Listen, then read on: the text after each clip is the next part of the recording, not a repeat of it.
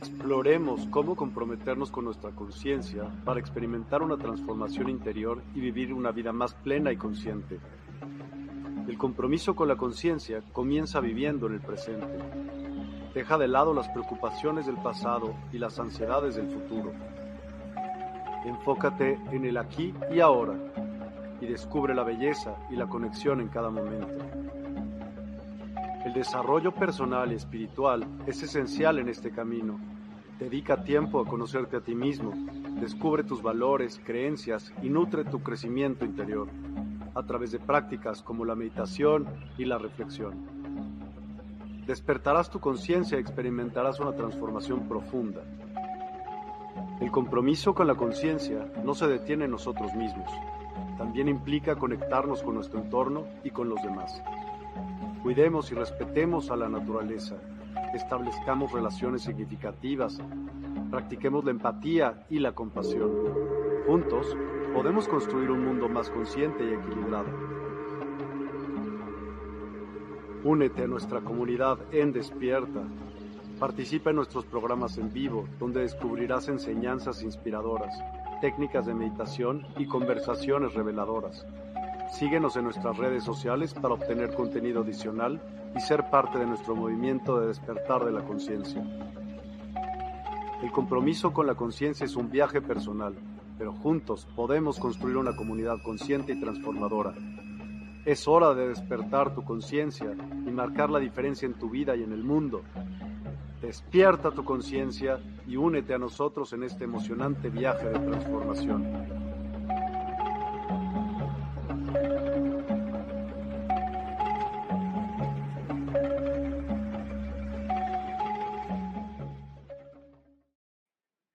Hola a todos, muy buenas noches. Hoy es domingo 16 de julio.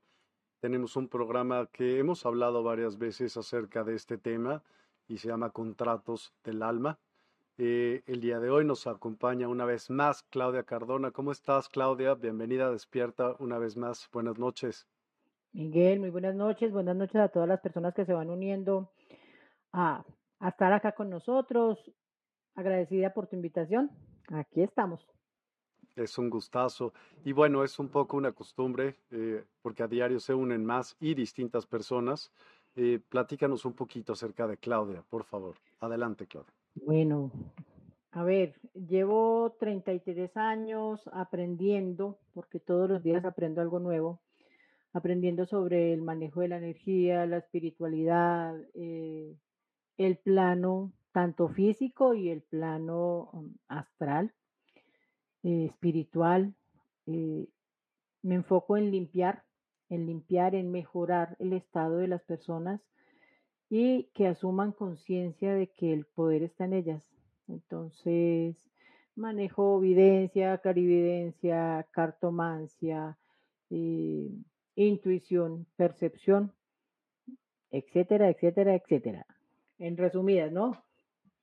Total. Muchísimas gracias, Claudia. Mm. Y bueno, pues hablemos hoy de este tema. Este, el día de hoy queremos que sea un tema muy eh, dinámico, así que queremos también saber sus opiniones, queremos que ustedes también se involucren. Evidentemente son temas de los cuales nadie hasta ahorita tiene la verdad absoluta de, esto que pasa y solamente pues lo podemos ver como suposiciones o si ustedes tienen algo o algún patrón que se repita o algo así que ustedes piensen el por qué o si han estudiado ustedes sus vidas pasadas, bueno, pues están cordialmente invitados también a participar dentro de, esta plática, ¿no? Buenas noches, Lulú, ¿cómo estás? Saludos. Buenas Gracias por compartir, muy amable. Adriana, buenas noches, esperemos que estés muy bien. Claudia, ¿cómo estás? Buenas noches, saludos. Cristal Carrillo, buenas noches Cristal, ¿cómo estás? Eh, Norma Villarreal, saludos y bueno, saludos a todos los que se unen que no han escrito todavía. Quetzalyolotl, Xochiteotl, ¿eh? ya te lo vas aprendiendo, ¿verdad? Ya me lo voy aprendiendo, claro que sí.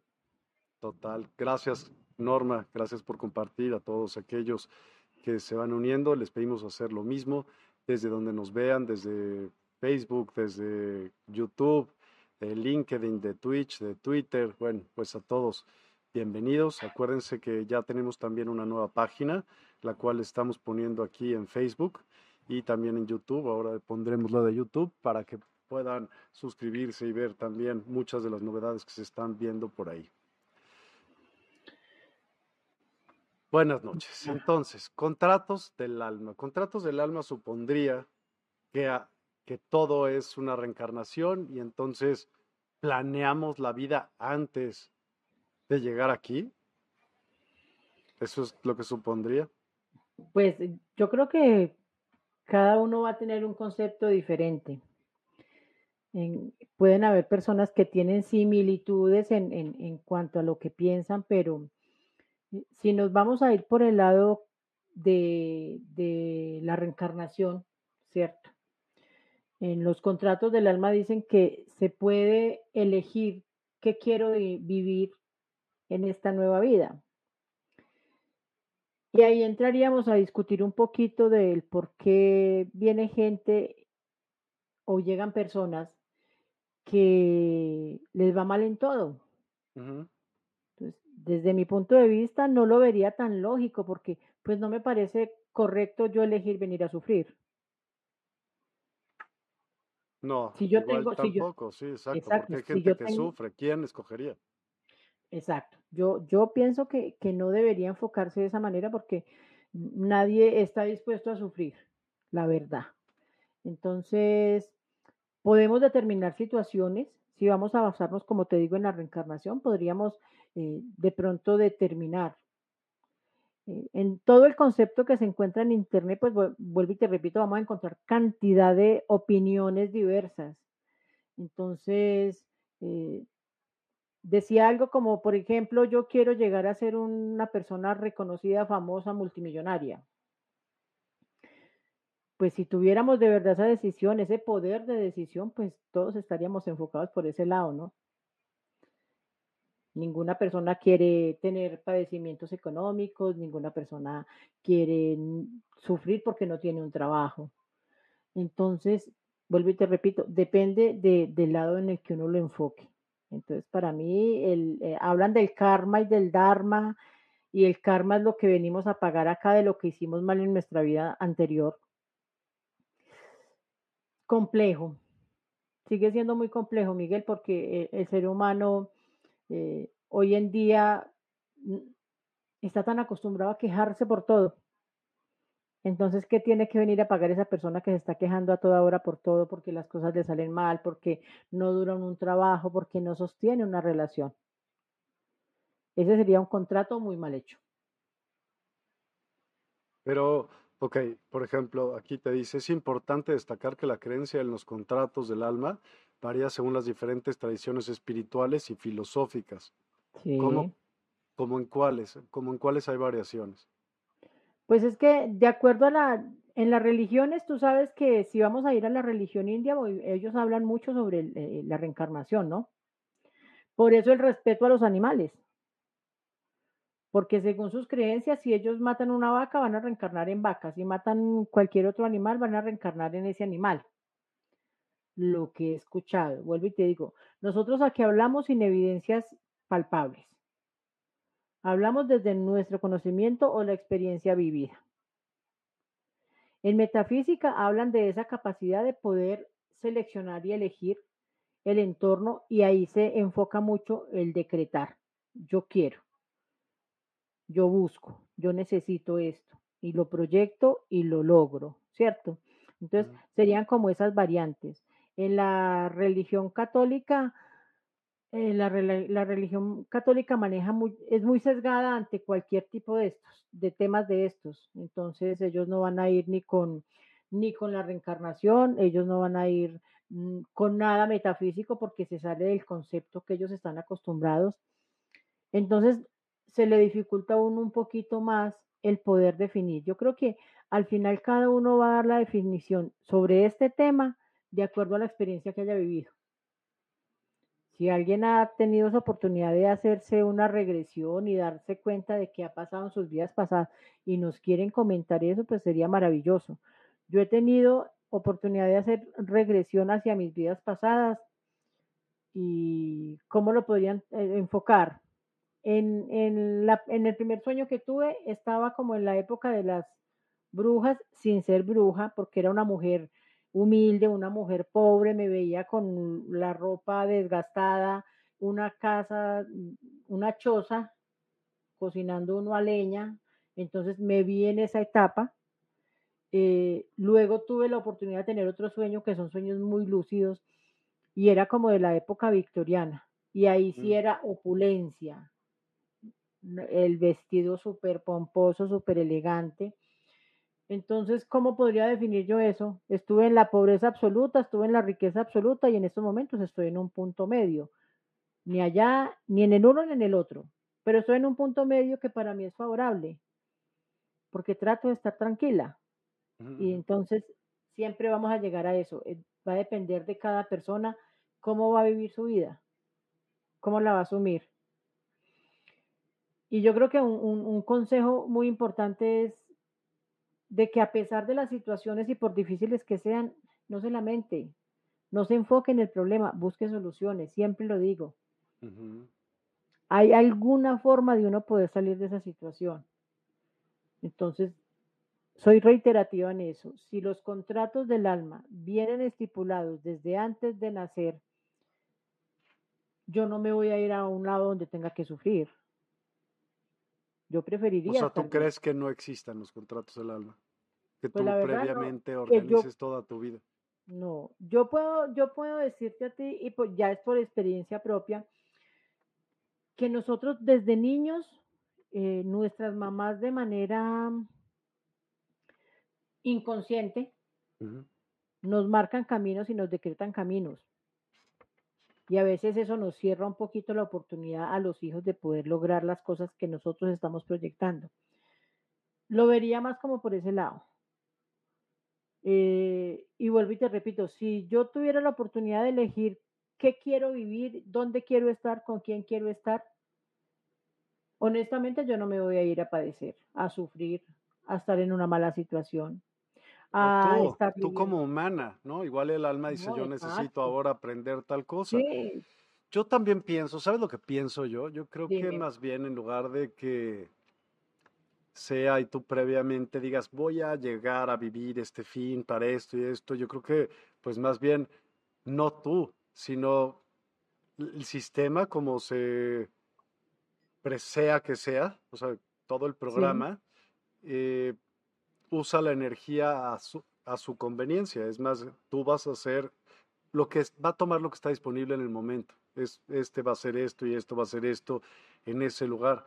Y hay algo que a mí me, me, hijo, me da muchísima curiosidad. Es, todo es energía. Y la energía sí, también la forman átomos, ¿sí? Ok. sí. ¿Cómo se ponen de acuerdo todos esos átomos para hacer tu cuerpo? Y seguramente tengo yo cachos de tus átomos y tú de los míos y del Cleopatra y de, vete al, a saber, no importa, o sea, de todos, todo el tiempo estás intercambiando ese tipo de energía, de todo lo que te rodea también. sí, claro. Además, pues no sé, eh, he tenido la oportunidad de ver muchas historias en, en, en internet en las cuales se habla de, de, de la reencarnación, de que llegan niños y a- cuando ya pueden empezar a hablar, empiezan a hablar de su vida pasada. Y había un, un, un caso muy particular de, de la India que cuando el niño tenía seis años, él hablaba de su esposa, de sus hijos, de la panadería que tenía, de dónde vivía, todo exacto. Entonces, pues los papás ya al ver la insistencia de que él quería ir a ver a su mujer y a sus, y a sus hijos, eh, vivían en un, digamos, en una ciudad no muy cerca, pero tampoco estaba tan lejana como para no poder hacer el viaje. Y llegaron y, y cuando entraron a la ciudad, eh, el niño empezaba a reconocer todos los sitios. Después de que lo llevaron a la panadería, porque todavía existía la panadería, Sí, eh, pues imagínate la sorpresa de la, de la, de la, de la familia de allá, del, del- de la esposa, de llegar y él recordar cosas de ellos, de como pareja, de sus hijos. eh, lo particular de esa historia es que después de que el niño fue y tuvo ese encuentro con, con la familia, eh, al tiempo se le borró la memoria. Ya volvió a ser lo que era, el niño que debía ser. Entonces, lo que tú estás hablando de los átomos y los genes de pronto están ahí uniditos con otras vidas de otras personas, eh, me parece impresionante. Eh, los recuerdos que yo he tenido han sido con mi mismo rostro. ¿Así? ¿Ah, pero hay personas que han, sí, soy yo, pero hay personas que han tenido esas experiencias y se acuerdan. Otro de, de un niño que conocía el avión, los aviones perfectamente, sabía todo lo de los aviones y decía que él había muerto en una explosión. Y empezaron a averiguar con el nombre ya a nivel histórico y el piloto existió. Y cuando le mostraron la foto decía, ese, ese, ese, era yo. ese era yo. Entonces, me parece muy particular. Eh, no sé qué pasa en el lapso del tiempo en el que el niño está en gestación y sale al mundo, que no se cortan de pronto esos hilos del pasado. Y me imagino que es donde trae esos recuerdos del pasado. Pero llegan a cierta edad y como que ya el hilo se corta y, vuelven a asumir una nueva personalidad. Me imagino que debe ser muy complicado para uno como papá. No tanto para ellos, porque ellos arrancan de cero, pero tú te imaginas tú como papá lidiando con, con un Hitler o con otra vida así, algo bien tenaz, y uno aquí, ¿qué, qué hacemos? No sé, no. Vuelvo y te digo, bueno, por aquí, ¿qué nos Carmen Luna, yo tengo un karma propio también ancestral. Aparte tengo mi contrato de alma que debo vivir y entiendo que debo vivirlo porque así lo escogí antes de nacer, pero me pongo a hacer mi chamba interior, empiezo a sanar, a quemar karma. Entonces sí puedo modificar mi contrato o no. ¿Qué es entonces lo que puedo cambiar? Carmen, es muy complejo, es muy complejo porque mira, tú reconoces que tienes un contrato de alma y que viniste a esta vida a vivir ciertas situaciones y las aceptas. Eso está muy bien porque tienes conciencia de lo que estamos hablando y conciencia de lo que tú has vivido. ¿Qué se puede cambiar? Yo creo que todos estamos en este mundo para aprender. Entonces, si a ti te falta sea algo para superar, para mejorar, para estar mejor, yo creo que también nos debe dar la opción de buscar esa tranquilidad y esa felicidad. Vuelvo y te repito, nadie quiere venir aquí a sufrir hasta que muera. Pero tú tienes la autonomía en estos momentos de poder darle ese cambio y ese giro a tu vida y empezar a cambiar esas cosas kármicas que traes del pasado, desde mi punto de vista.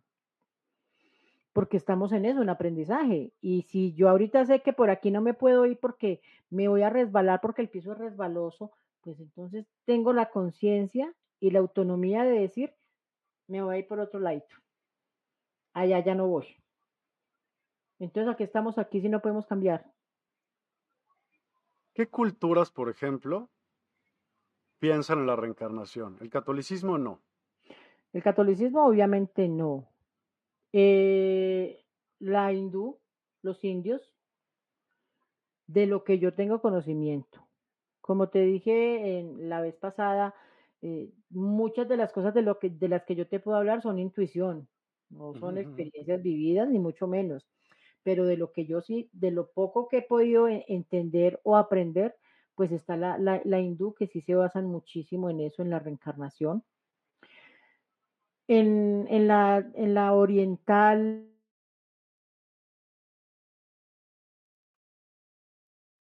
Uy, se quedó trabado. ¿Qué opinan ustedes de la reencarnación? ¿Saben de qué otras religiones se pueden estar hablando acerca o qué otras culturas hablan de la reencarnación? Hay algo muy particular y ellos trabajan muchísimo en ese... Se nos fue el internet por un momento. Se, te fue por un momento, sí. No, y a ti también. Tú te fuiste. Te oscureciste. Es, bueno, no sé, no importa quién fue, pero bueno. se, nos fue, se nos fue. Se nos fue, nos quedamos trabados, dicen por aquí. Entonces, yo creo que eh, en la oriental manejan también mucho lo que es la espiritualidad. Eh, no sé cómo lo hacen, eh, porque ahora hay muchas religiones, hay demasiadas. podrán llegar a un concepto similar todas referente a Dios, a creador, a fuerza, a lo que sea, pero siempre vamos a llegar a lo mismo. Entonces, basémonos, por ejemplo, por esas dos, por la hindú y, el budismo también, sí. El budismo sí, el budismo porque está muy cerquita también de la India, entonces están como muy, muy conectados. Mira que esta semana tuve la oportunidad de ir a conocer sobre los Hare Krishnas, no sé si lo conozcas. Sí, sí, pláticanos de todos modos, sí. Sí, o sea, y fuimos y pues obviamente tenían a Buda, tenían una cantidad de imágenes y de cosas que yo no conocía, yo solamente los veía en la calle cantando sus mantras y hasta ahí. Pero por cuestión de una entrevista, pues fuimos y conocimos un poquito más. Eh, y pues nos damos cuenta eh, que es eso, es, es el concepto que, que, se maneja con el respeto que lo maneja cada religión. Eh, y desde el punto de vista de cada uno de ellos se van a, a arraigar a sus ideas, ¿no? Entonces ahí hablan de, la ayuda a la gente, de que siempre están felices, de que mm, se respeta, se reza o se ora eh, todos los días a todos los que están involucrados en esa, en esa cultura.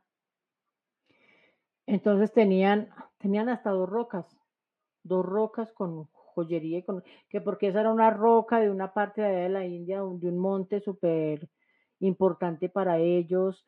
Eh, me parece chévere ir y conocer, eh, ir a conocer esa parte, esa parte que uno no conoce. Obviamente al final uno de pronto no lo iba a compartir como ellos, pero, pero sí, obviamente tenían a Buda, tenía una cantidad de imágenes eh, que uno dice, bueno, respetable. Yo no soy, yo personalmente no soy muy amante de imágenes. Me gusta el angelito, fue un regalo que me hicieron, me parece muy lindo, pero pues nunca los hemos visto. Eh, pero en santos y en imágenes no, no tengo muchos, eh, muchas imágenes y mucho menos pues como para orarles, no, no. Mi, comunicación es con Dios y es personal.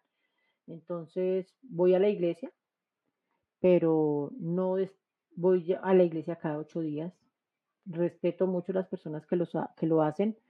Eh, y vuelvo y te digo, para mí mi comunicación es con Dios, sentada, cocinando, lo que sea, eh, eh, el templo está en mi corazón. Y vuelvo y te digo, por los sueños que he tenido, puedo hablar de vidas pasadas, pero no puedo hablar a ciencia cierta de que yo elegí estar en esta vida en este momento. Me encantaría que nos dieran esa posibilidad de recordar, ¿no? De, darnos cuenta de que sí, obviamente usted tiene derecho a elegir, recuérdelo por un tiempo y luego ya se va a dar cuenta que tiene que desarrollar eso.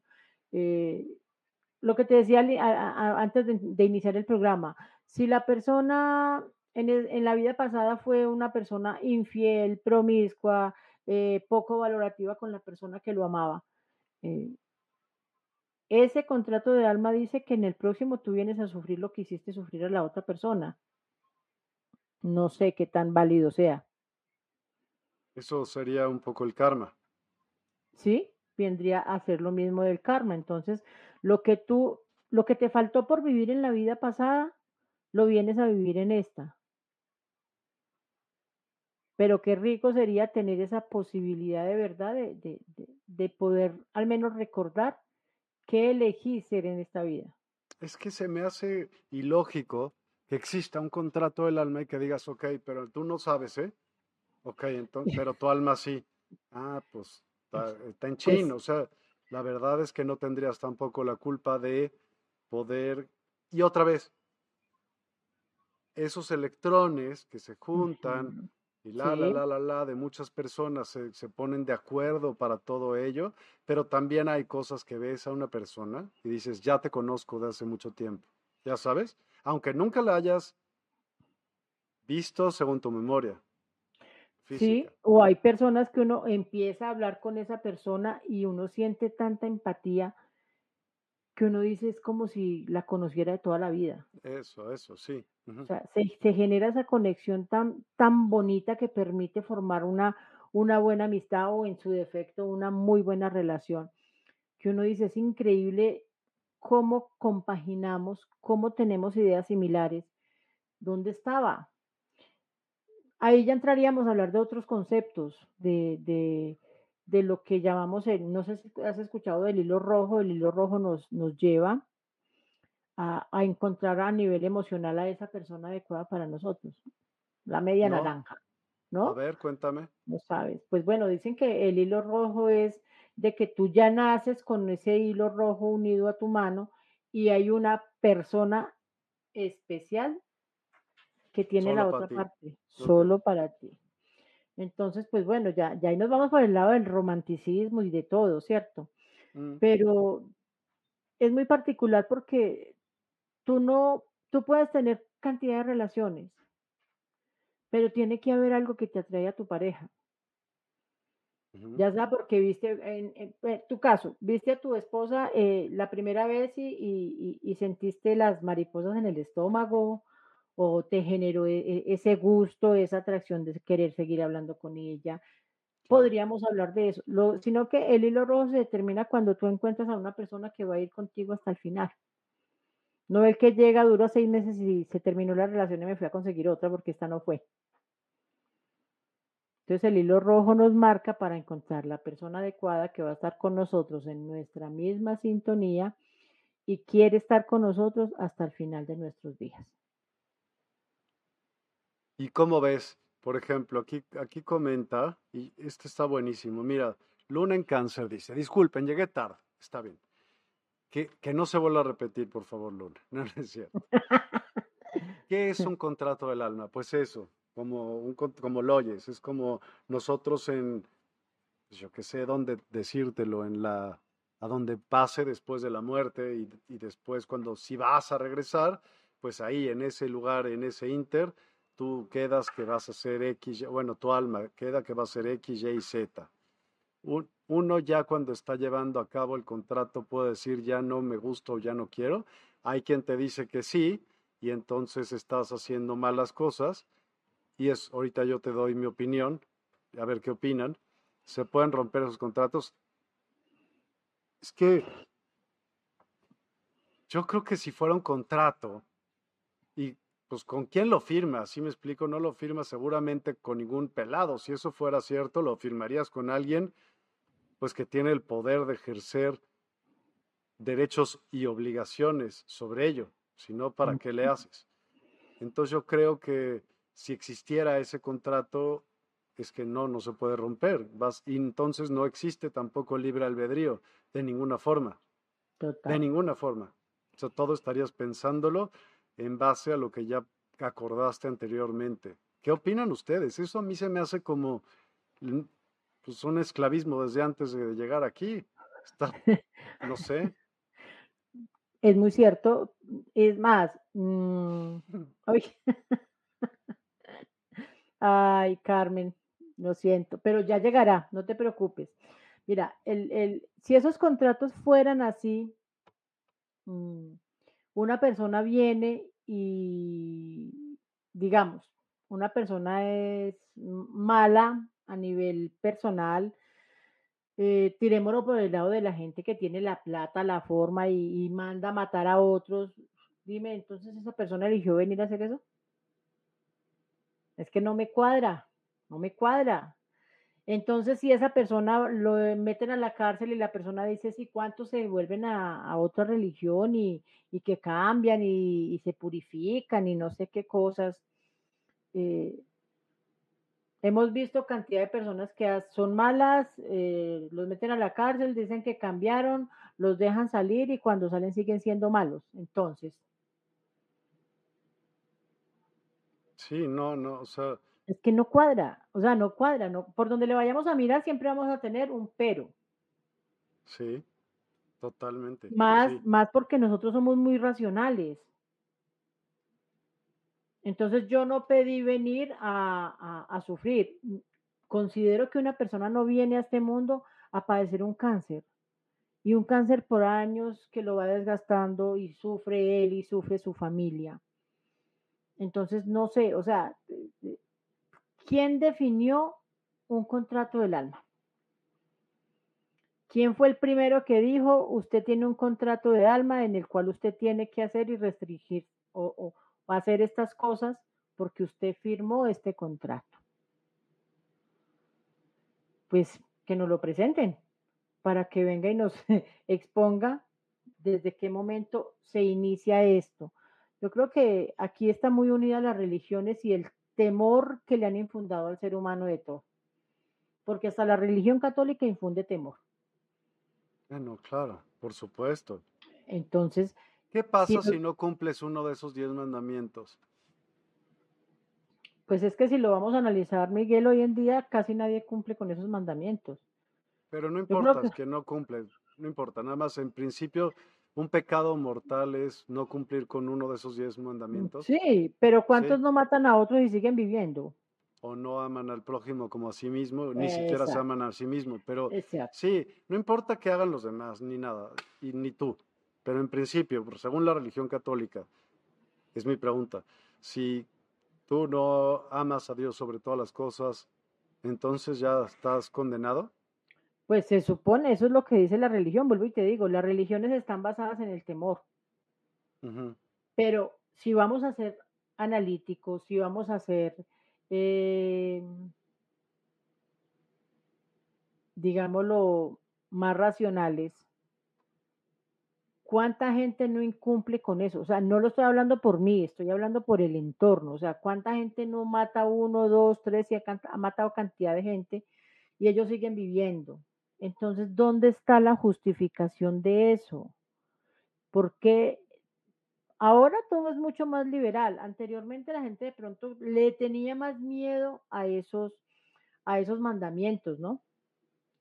Pero eso ahora no se ve.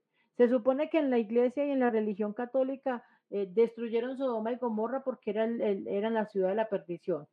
Prostitución y todo lo que tú hubieras podido imaginar estaba ahí.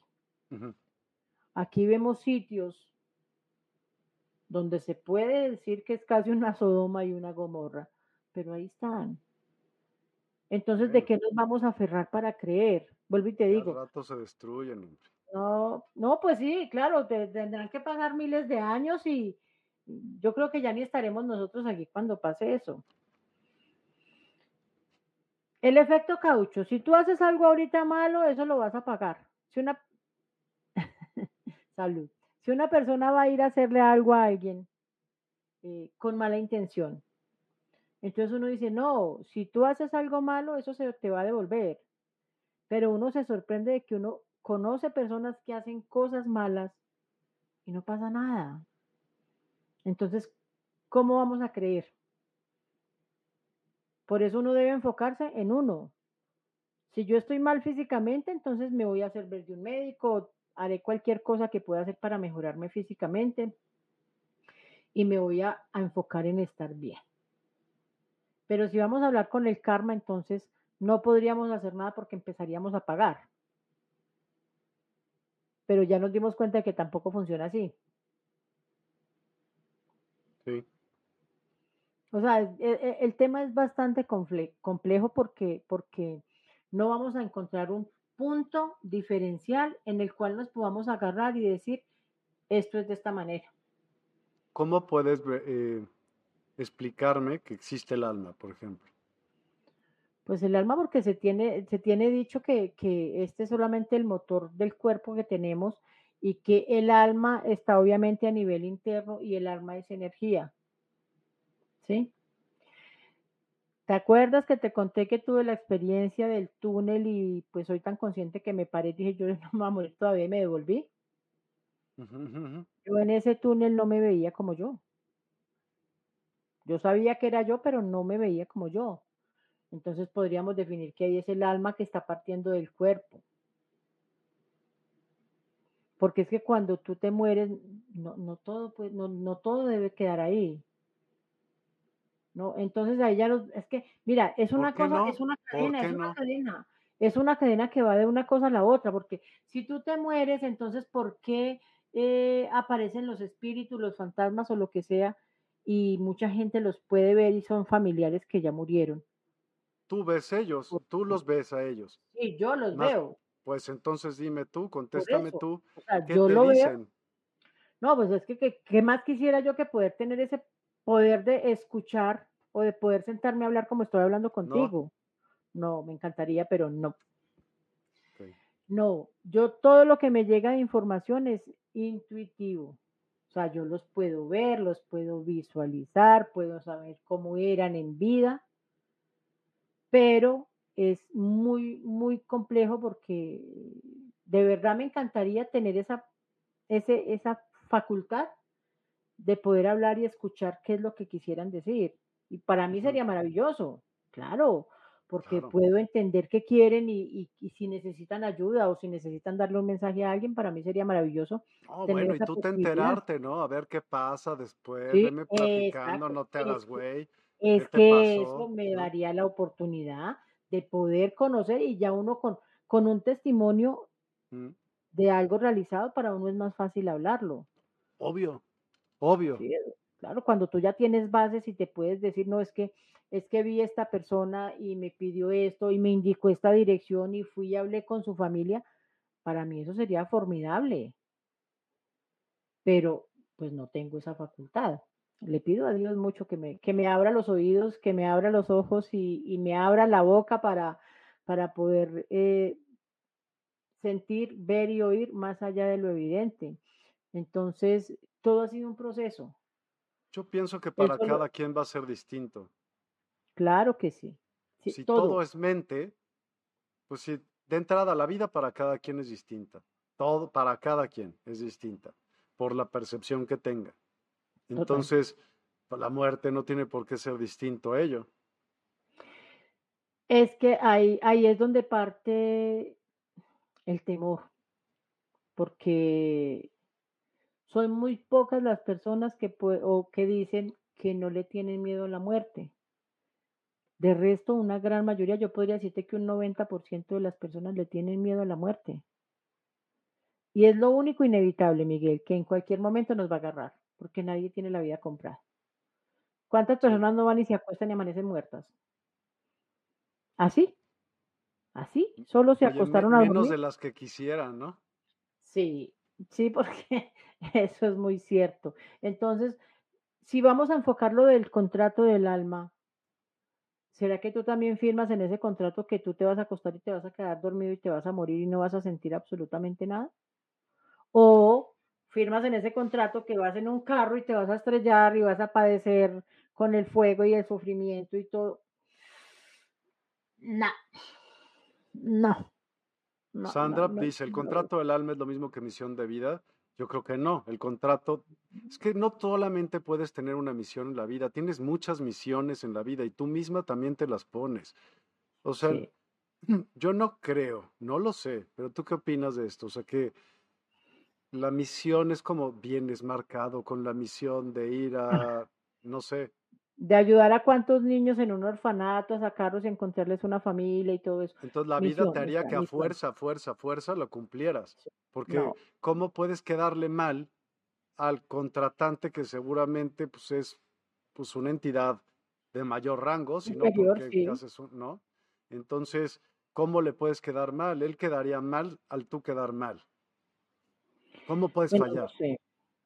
Bueno, es que, es que, es que es muy, es que vuelvo y te digo, es muy complejo. El tema es demasiado complejo porque siempre nos vamos a pegar de algo con lo que uno no está de acuerdo. Esa, esa es una realidad. No, no, no es fácil. Siempre vamos a encontrar el pero, porque seguimos siendo muy racionales. Pero como no tenemos evidencia tangible de esto que se habla y que lo hablan muchísimas personas hoy en día, porque es un tema de conversación entre mucha gente.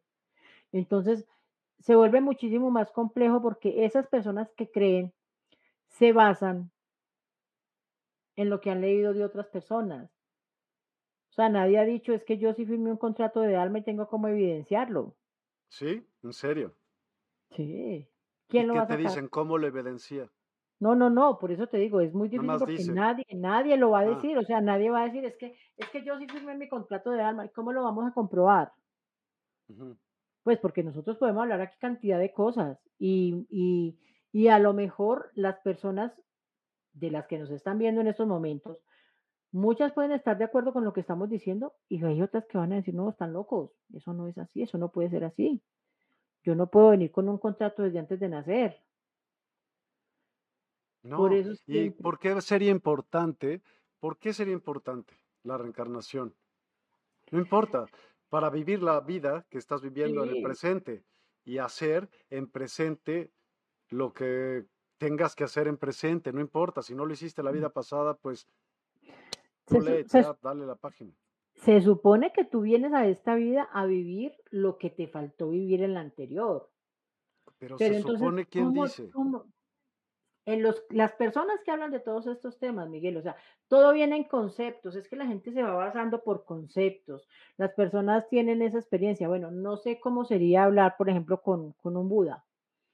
Mm. Venga, cuéntenos cómo hizo para llegar a ese plano tan alto, cómo pudo con su meditación dejar de comer y no volver a comer y solo respirar, y cómo pudo hacer estas cosas. Pues él que supuestamente lo tiene evidenciado en él mismo, pues sería muy chévere uno poderse sentar a hablar con un tipo de persona que tenga el conocimiento y que nos convenza sobre el contrato de almas. Entonces, alguien tuvo que haber salido hablando referente a eso por una situación que vivió o evidenció.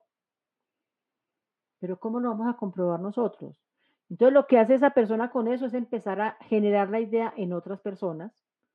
Haz de cuenta los que tienen un culto esa gente que tiene un culto le crea a esa persona lo que diga.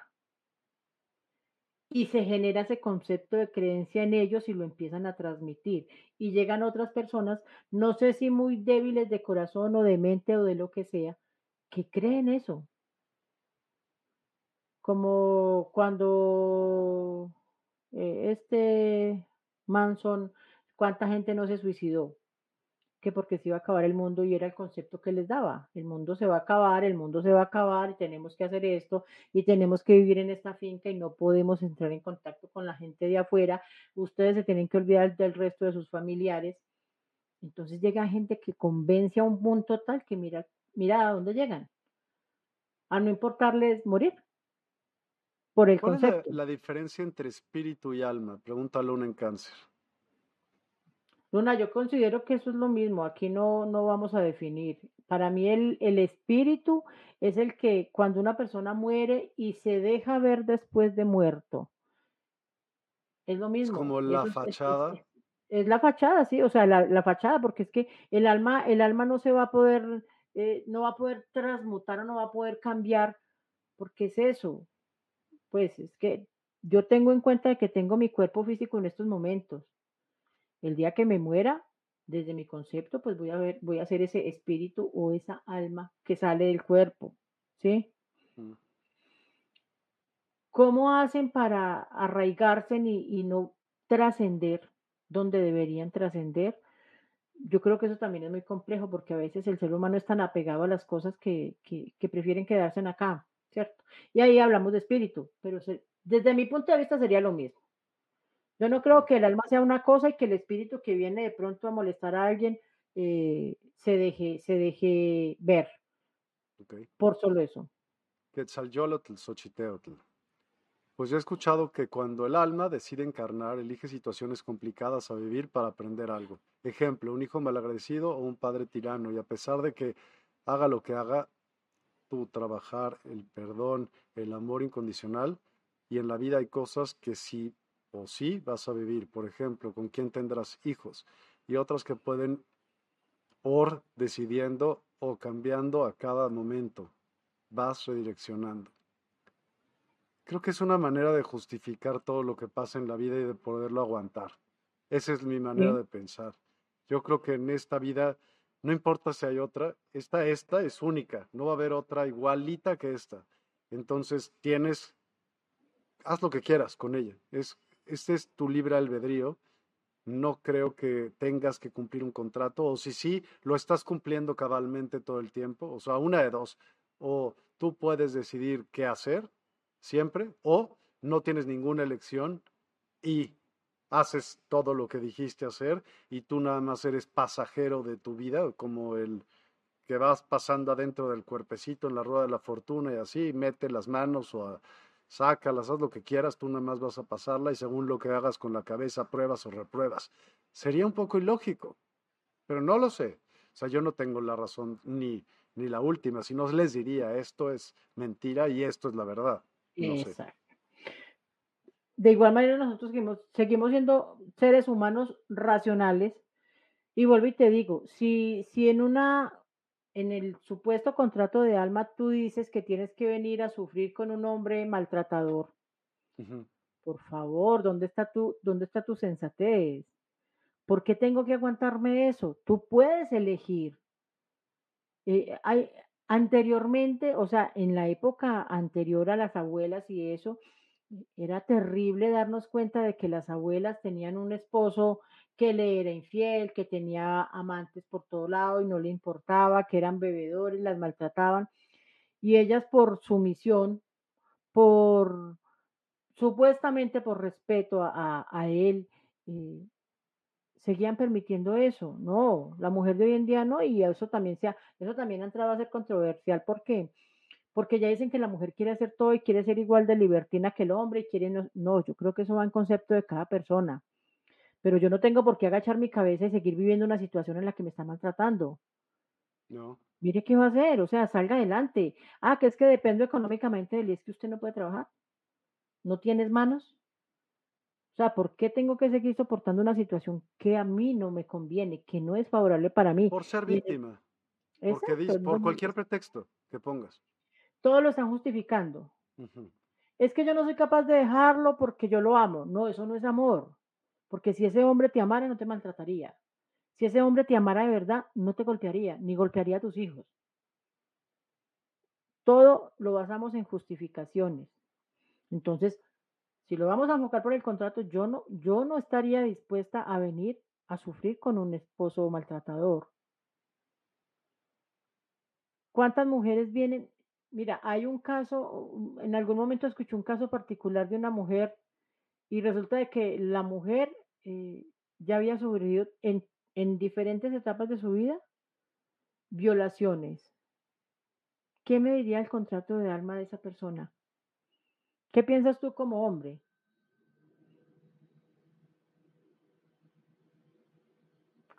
Ay, no sé, espérate, déjame, dame tantito tiempo para pensar. Pero, imagina, imagínate eso. ¿Cómo es posible que una persona a sus 14, a sus 22 y a sus 30 años fue víctima de violación? ¿Tú justificarías que un contrato de alma me llevara a mí sufrir esa situación tres veces? Es que si existiera el contrato del alma, sí, pero que, ¿cómo crees que, o sea, es que qué pregunta? Por eso te digo. Mi respuesta va en en, relación solamente a lo que estoy viviendo aquí. claro. Y la virtud es, o sea, si me, alguien me lo dijo y trato de verdad, sinceramente, de hacerlo cada vez que puedo, el tomar decisiones vía la vía de la virtud. Es decir, seguramente no la estás regando, porque estás usando una virtud. Sí. Pero si no le pasa eso, obviamente, y si lo transfieres a algo más cercano a ti, pues a lo mejor sacarías la peor de las virtudes, ¿no? Más bien, no de las virtudes, de las iras. Pero, pues, ¿cómo decirlo? Y, no sé, no sé.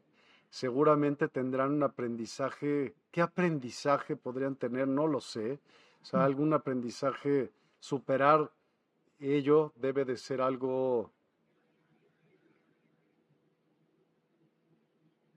todo sufrimiento conlleva un gran aprendizaje. claro que sí, pero va a depender de la persona fortalecerse en ese sufrimiento y proyectar y enfocar su vida hacia algo diferente. ¿Sí? Entonces, eh, el contrato del alma puede ser un tema muy extenso y obviamente pues, empecemos que no tenemos, yo no tengo mucho conocimiento referente a eso. Yo doy un concepto personal, yo me enfoco en el día a día. En lo que pasó hoy. Hoy estamos aquí hablando, compartiendo, perfecto. Eh, si mañana nos volvemos a encontrar, perfecto, vamos a seguir compartiendo, vamos a seguir hablando, la vamos a pasar bien. Y yo me voy a proyectar en estar bien, en que si tengo problemas de salud y quiero tratamiento, me voy a hacer el tratamiento. Que se dio la oportunidad de salir con mi familia a comer fuera, vámonos a comer fuera que tuve la oportunidad de irme a ver una película, pues me voy a ver una película. Entonces es vivir el día a día, pero ¿quiénes somos los promotores de las cosas en nuestro entorno? Nosotros. Tú no vas a venir y me vas a decir, Claudia, llevas una semana encerrada en tu casa, vámonos a, salir al cine. Nadie lo va a hacer. Si yo no encuentro la motivación y supero las situaciones adversas que haya podido encontrar en mi camino, nunca voy a salir de ahí. Nosotros somos los promotores de nuestro destino. Es así de simple. ¿Qué opinas de esta pregunta Carmen? Carmen Luna, ¿en qué ayuda tener sesiones para saber de mis vidas pasadas? Espiritualmente, ¿qué se mueve? Bueno, para cuando nos enfocamos en las vidas pasadas, pues obviamente queremos aprender y conocer de dónde venimos y hacia dónde vamos, cómo lo hemos proyectado. Las vidas pasadas pueden marcar muchísimo nuestra vida porque nos van a mostrar de pronto un poquito de cómo actuamos, cómo reaccionamos y qué hacemos en nuestra vida actual. Eh, podemos traer pensamientos y cosas arraigadas del pasado que no nos permiten avanzar en el, en el actual. Cuando tú haces esa sesión de regresión, obviamente con la persona adecuada, visualizas todo lo que se está planteando durante la regresión. Te va a dar la oportunidad de eso, de saber un poquito más de ti y entender el por qué a veces actuamos de cierta manera ahora. Y también se te está dando la oportunidad de que al tener ese conocimiento puedas cambiar el ahora para mejorar, desde mi punto de vida, desde mi punto de vista ante todo. ¿Y qué se puede mover? Todo a nivel energético se puede mover porque con eso puedes aprender y mejorar muchísimo cómo estás viviendo actualmente. Sí, yo creo que también. O sea, ¿para qué te puede servir sesiones? Pues no sé, tómalas. ¿Para qué te sirve la Biblia que fue escrita hace dos mil años? No importa, o menos, o se va a ir reformando, no importa. Son metáforas que te van a poder ayudar a decir cómo puedo mejorar de cualquier manera todo lo que vivas hoy. Si no, ¿para qué te va a servir? O sea, si no, ni hacerlo por curiosidad, pues también te puede hacer lo mismo. Nada más, si lo quieres mejorar, todo te puede servir para mejorar, ¿no? y para creer lo que quieras. Sí, claro. En ese ejemplo del hombre maltratador, el tema no sería aguantarlo, sino aprender a poner límites y amarse a uno mismo y alejarse de esa persona. Si lo aguantas, no pasas la prueba. Si lo trasciendes, sí. Bueno, eh, también e, e, ese tema, ese tema es relativo porque en muchas ocasiones la mujer aguanta bajo la justificación que quieras. Es que no quiero dejar a mis hijos sin papá. Es que no quiero dejar un apoyo económico que no nos falta nada porque está el papá. El papá maltratador, maltratador y a ellos no les importa. No es que tú no aguantes, vuelvo y te repito, yo me baso en el cambiar el ahora. Si yo conozco una persona, supuestamente me enamoro de ella, me voy a vivir con ella o me caso con ella y mm. con el paso de los días la persona cambia de esa forma bonita en la que me trataba y empieza a ser maltratador, obviamente yo soy la que tengo que tomar la decisión si me voy o me quedo. Y en algunos casos, eh, y muchísimos casos, mm, el hombre es tan posesivo y tan dominante que si tú lo llegas a dejar, prefiere matarte. O sea, no te quiere ver con nadie. Entonces, si no estás para mí, no estás para nadie. Y han pasado cantidad de casos así. Hay cantidad de feminicidios en los que el hombre por celos va y mata a la mujer porque lo dejó. No quiere decir que es que no puedas tomar esa decisión, claro que sí. Pero yo creo que cuando uno tiene un hombre maltratador o encuentra un hombre maltratador, desde el inicio se dan señales, solo que nosotros no las vemos o no las queremos ver. A veces nos, nos hacemos las del... Eh, el ojo gordo, la, la vista gorda. La de la vista gorda y no, es que me encanta, es que está muy lindo entonces no vemos las señales. Todos tenemos esa capacidad de sentir si la persona que tenemos al lado es buena o no, pero no lo aprovechamos. Totalmente. Dice María Videla, en una meditación vi cómo se abría mi pecho y salía un ser dorado. ¿Es el mismo, es el mismo alma o el espíritu? ¿Y por qué no un ser superior? Sí, podría ser un ser superior, ¿por qué no? Estamos abiertos a todos esos, esos puntos de vista. Eh, el ser dorado, no, yo lo, yo lo tiraría más como a nivel de, de, creencia. Yo me enfocaría, María, en, en analizar algo que tú quieras y se manifestó en ese ser que viste salir de tu pecho. En algunos casos hay mamás que pierden hijos y ese hijo se presenta como un ser de luz. Entonces sería muy bueno que analizaras qué es lo que estás buscando que se te manifestó de esa manera. Y obviamente, ¿qué pasó durante el resto del proceso? Eso también me parece muy importante, pero muy interesante esa experiencia. Muy buenas noches desde La Habana. Saludos a Cuba. Buenas noches. Saludos. Jesse CJ. ¿Y si algún ancestro fue un violador o inclusive se fue uno en la vida pasada? Puede ser y es una deuda. Todo, puede ser, pues imagínate, todo puede ser. Pero creo que la vida está llena de enseñanzas y por eso también como que va evolucionando todo y el escenario va cambiando como para que tú te vayas adaptando a él. El hombre se adapta a todo, o en principio tiene la inteligencia para poder adaptarse a su medio ambiente y hacerlo a su favor o como a él le conviene. Entonces, pues todo es una enseñanza. Olvídate si es de la vida pasada o no. Estás viviendo lo que estás viviendo en esta y tienes un fin. Todos yo creo que tenemos un fin, el preservar nuestra propia vida. Ese debe de ser el fin del ser humano en particular. O sea, eh, todos tenemos la misma misión de vida. Tener que preservar nuestra propia vida, cuidarnos a nosotros mismos. De ahí, pues ya, vete expandiendo como tú vayas queriendo, ¿no? No, pues, porque imagínate con, ese concepto de Jesse, eh, si fuiste violador en la vida pasada, entonces aquí o vuelves a ser violador o vienes a ser violado. Sí, vamos a hablar del karma también, porque es que se salen, huyendo, se salen uniendo todas las cosas. E, el tema se va uniendo y se va generando una cadena de, muchas otras cosas. De verdad que es muy complejo, es muy complejo porque entra el karma, la definición del karma que uno pueda tener, entra la fe, la creencia que uno pueda tener. Y obviamente también se basa uno en, las propias experiencias que uno de pronto haya vivido.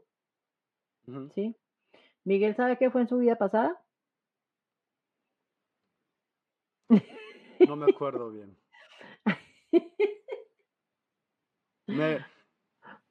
No me acuerdo bien. Yo no, tengo recolección de ello, la verdad. Mm. Eh, he hecho algunas sesiones de hipnosis y en ellas todas concuerdan que en la última o, en alguna de ellas, porque no sabemos cuántas fueron, fui, tuve que ver algo con monjes. Con razón estás ahí ahorita enfocado en todo esto de, ese aprendizaje, de esa fuerza interior. Ahí, ahí tienes, ahí tienes, eh, una cosa lleva a la otra. No sé, no sé cómo lo, cómo podamos definir, pero vuelvo y repito, eh, yo considero que soy la creadora de mi destino, si lo enfoco de manera adecuada, eh, puedo lograr lo que yo quiera y obviamente que esté a mi alcance. Pues porque no voy a pedir ahorita ser multimillonaria a estas alturas de la vida, por favor, lo hubiera hecho antes cuando estaba más joven, eh, pero sí al menos tener un, un, nivel económico en el que uno no tenga como esos faltantes.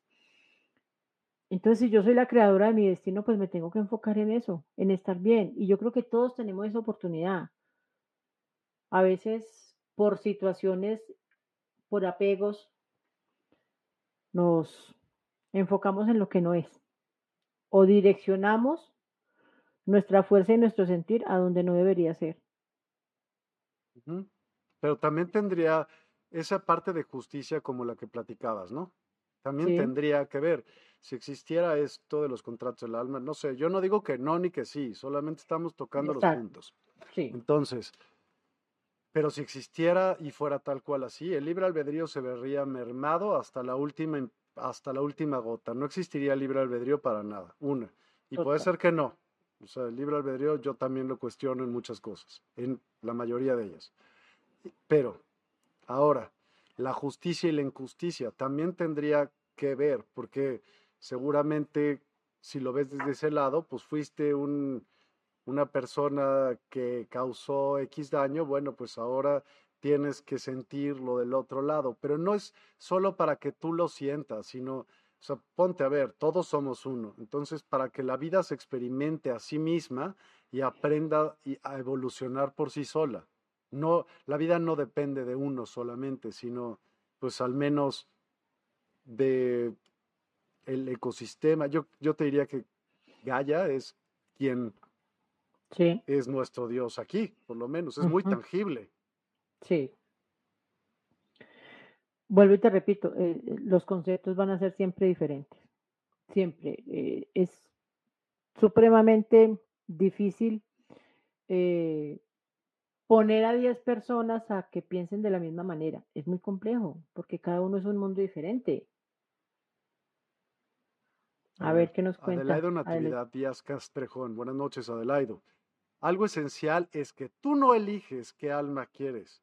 Esta te es impuesta y como tal tienes que desarrollarla en el transcurso de tu vida. Pregunta, ¿el alma es la que te impone la forma de vida que tienes o que quieres? La pregunta sería más bien, ¿tú eres el, tú eres el alma siempre? ¿Tú eres esa alma, la conciencia es el alma? ¿O tú eres el cuerpo y te habita un alma?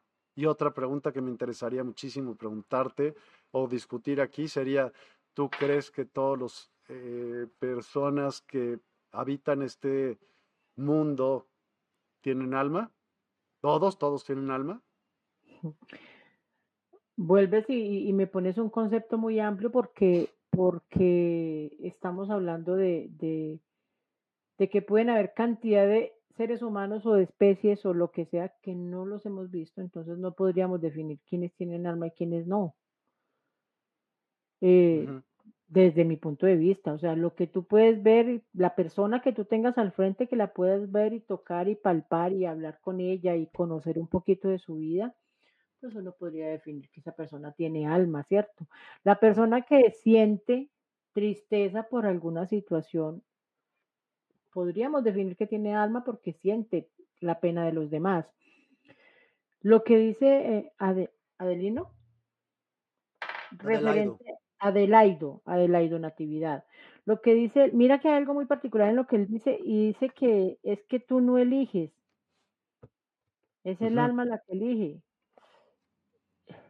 Pues le cuento que me, me alocó más la mente, porque si ya no está estipulado como un contrato de alma, el alma con qué, cómo puede el alma venir a determinar que usted va a vivir esa vida. Pero igual y Gaia te la asigna, de cuenta. Sí, bueno, está bien, pero, pero listo, Gaia nos asigna lo que vamos a hacer. Pero ahí entramos también a, la, al planteamiento que, hizo, que hicieron ahorita de, y si yo ya no quiero, yo no quiero vivir esto, entonces el alma no te deja vivir esa vida y, y te meten en algún lado mientras que tomas la decisión de aceptar la que te están ofreciendo o qué? A ver. Es complejo. Bueno, te digo, mi parte racional me dice, bueno, está bien, yo voy a aceptar ese, ese contrato de alma, voy a vivir esa vida, pero si algo en esa vida no lo veo y lo analizo, porque supongo que me deben de dar toda la visión sobre ese, esa, esa vida que voy a vivir. Mm. Y si hay algo que no me gusta, ¿cómo me echo para atrás? ¿Cómo le digo a Gaya, no quiero? Eh, no me deje vivir todavía, entonces déle la oportunidad a otra persona que si quiera. ¿Podría pasar? Supongo que sí. Pues más, yo creo que supongo que nada pasa por casualidad y nada es si quieres o no quieres, es así es y ya, tú vas formando o tomando tus decisiones, vamos a verlo de la manera más lógica, tú vas tomando tus decisiones y te vas para la derecha y en la derecha hay 30 mil opciones, y, pero según la que tú tomaste llegas a la número 28.533. Bueno, pues la vas a vivir sí o sí, no es de que quieras, me echo en reversa y me voy para el otro lado. Bueno, pues sí vamos a hablar con todas esas opciones que se puedan presentar reitero lo que te digo, somos los creadores de nuestro destino. Sí, sí. A ti te van a dar una gama de posibilidades, tú vas a elegir la que tú consideres buena. Si pasas por esa, por esa opción y no fue tan buena como tú lo pensaste, pues para la próxima no vas a escoger esa, es lo, pues eso, es lo que te pasa en la vida, ¿sí? Exacto. Entonces, entonces no sé qué tan claro o qué tan definido sea el concepto de los contratos de alma, pero yo sigo creyendo que tenemos toda la oportunidad de hacer lo mejor para nosotros. Dice que Yolotl, no sé, buen dilema, creer o no creer en el contrato del alma. Son dos verdades que dependerían de, los, de, las, de dos mentes, ley del mentalismo. Pero, ¿y cuál sería la verdad del creador, ley de la verdad?